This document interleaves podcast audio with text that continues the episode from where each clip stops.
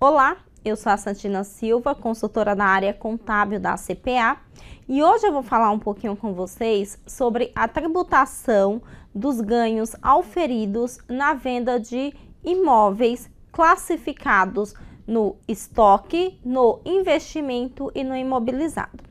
Conforme determina a Instrução Normativa 1700 do ano de 2014, lá no artigo 215, quando uma pessoa jurídica tributada pelo lucro presumido realiza a venda de um bem que esteja classificado no ativo não circulante, deve apurar o ganho de capital e tributar o ganho de capital auferido pelo IRPJ e pela CSL.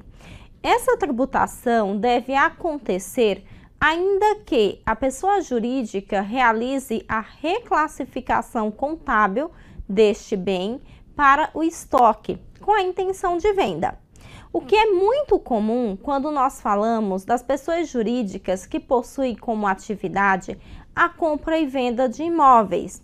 Geralmente, essas pessoas jurídicas adquirem os imóveis classificam como imobilizado, caso vá utilizar na atividade da empresa, como investimento, caso vá realizar a locação. E depois, quando elas pretendem vender esses imóveis, a tratativa contábil que elas dão é reclassificar para uma conta de estoque.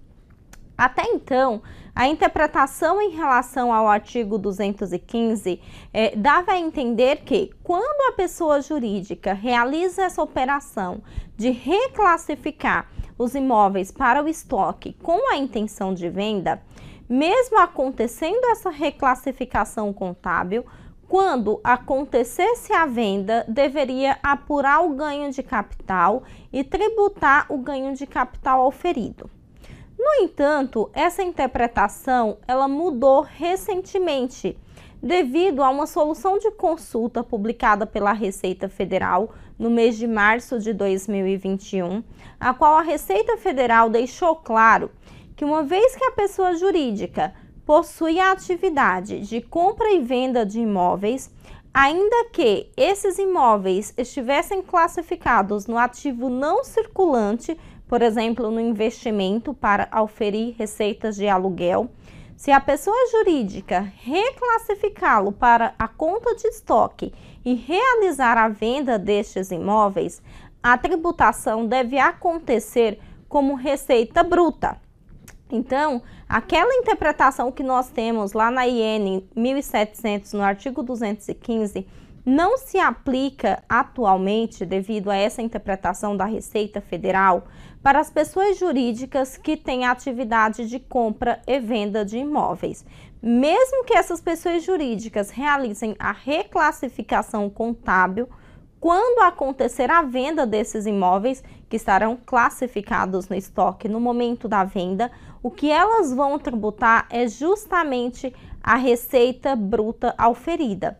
Portanto, na receita bruta, elas vão aplicar a presunção de 8% para o IRPJ, 12% para a CSL e aplicar as alíquotas de 15% para o IRPJ mais o adicional, se for o caso, 9% para a CSL e tributar, é claro, o PIS e a COFINS, as alíquotas de 0,65% e 3%.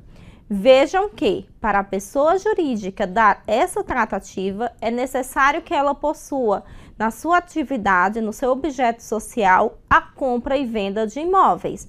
Caso ela não possua essa atividade, ainda que ela realize a reclassificação contábil com a intenção de venda, a tributação será como um ganho de capital no momento da alienação para atender o disposto no artigo 215 da IN 1700. Esse é o assunto de hoje. Obrigada e até mais.